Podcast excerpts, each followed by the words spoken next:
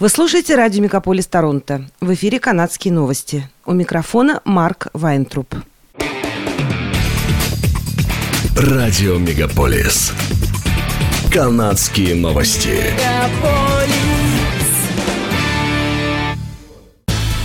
В эфире канадские новости. У микрофона Марк Вайнтруп.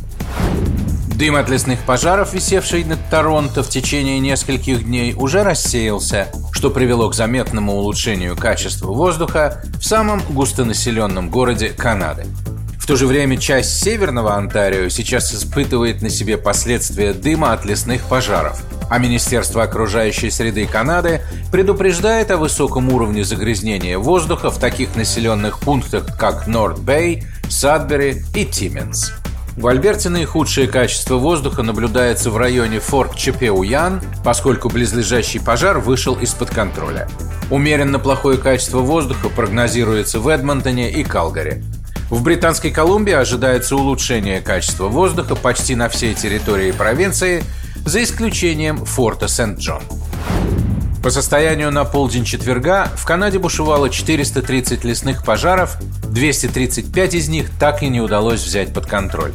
В стране используют разные методы тушения лесных пожаров. Однако эксперты отмечают, что в конечном итоге все сводится к использованию воды из шлангов, лопат и тушению пожаров с воздуха.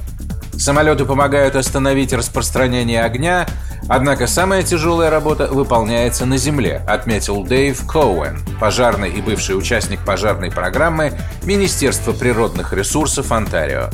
Тактика пожаротушения частично зависит от ландшафта. В Онтарио и Квебеке, где много озер, пожары тушат водой, смешанной с пеной и сбрасываемой с самолетов, либо перекачиваемой из озер и рек в шланги. В Британской Колумбии чаще используют антиперены, которые размещают по краям очага возгорания. Самая большая проблема заключается в том, что пожары происходят одновременно в нескольких провинциях, что истощает ресурсы, которые обычно распределяются между провинциями, и вынуждает искать подкрепление за границей.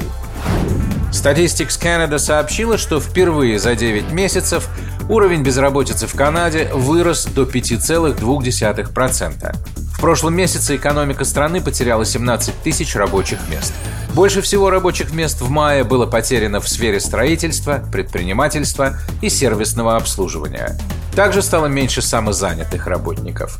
В студенческом союзе университета Калгари отметили, что студенты испытывают сложности с поиском работы летом, которая им необходима для того, чтобы справиться с ростом цен. По данным статистического управления Канады, в мае этого года уровень безработицы среди молодежи составил 11,3%, что вдвое превышает общий уровень безработицы в провинции. Власти Канады продлили действие указа о беспошлинном ввозе в страну украинских товаров до 9 июня 2024 года. Об этом говорится в заявлении, опубликованном в пятницу на сайте канадского правительства. Эта мера, как подчеркивается в заявлении, призвана поддержать экономику Украины за счет экспорта различных товаров в Канаду. Как пояснили в правительстве, эта мера согласуется с договором о свободной торговле между Канадой и Украиной, который начал действовать в 2017 году. После вступления договора в силу Оттава сразу отменила пошлины на 99,9% украинского импорта, в том числе на сельхозпродукцию. Программа «Онтарио», которая распространяет бесплатные экспресс-тесты на COVID-19 по продуктовым магазинам и аптекам, завершится в конце этого месяца. Министерство здравоохранения написало в памятке для розничных продавцов, что в связи со снижением уровня заболеваемости COVID-19, высоким уровнем вакцинации и уменьшением спроса на тесты, программа будет приостановлена 30 июня.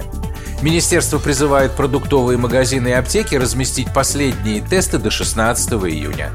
Тем не менее, министерство заявляет, что бесплатные экспресс-тесты по-прежнему будут распространяться в некоторых приоритетных населенных пунктах через такие организации, как общественные центры здравоохранения и группы здравоохранения Онтарио до 31 декабря. Служба общественного здравоохранения Торонто советует жителям города избегать физического контакта с енотами и другими дикими животными пресс-релизе городского отдела здравоохранения говорится, что в 2023 году поступило 88 сообщений о травмах, нанесенных людям енотами. По словам медиков, более 80% людей, укушенных или поцарапанных енотами, прошли специальную профилактику из-за опасений передачи бешенства. Хотя риск заражения бешенством в Торонто невелик, болезнь может привести к летальному исходу, если ее не лечить. Служба общественного здравоохранения рекомендует всем, кого укусил или поцарапал енот либо другой зверь, промыть рану водой с мылом в течение не менее 15 минут, нанести на нее антисептик и немедленно обратиться за медицинской помощью. В южной части провинции Онтарио планируют построить небоскреб, который станет самым высоким жилым домом во всей стране, если, конечно, застройщикам удастся реализовать данный проект. В 77-этажном доме высотой 224 метра разместятся 962 квартиры.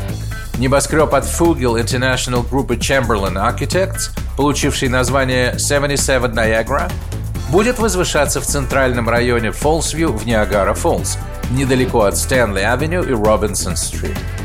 Помимо выдающейся высоты, 77 Ниагара будет обладать интересными архитектурными особенностями, например, внезапным изгибом посредине конструкции здания, который будет подчеркнут освещением. Это были канадские новости. С вами был Марк Вайнтруп. Оставайтесь с нами, не переключайтесь. Берегите себя и друг друга.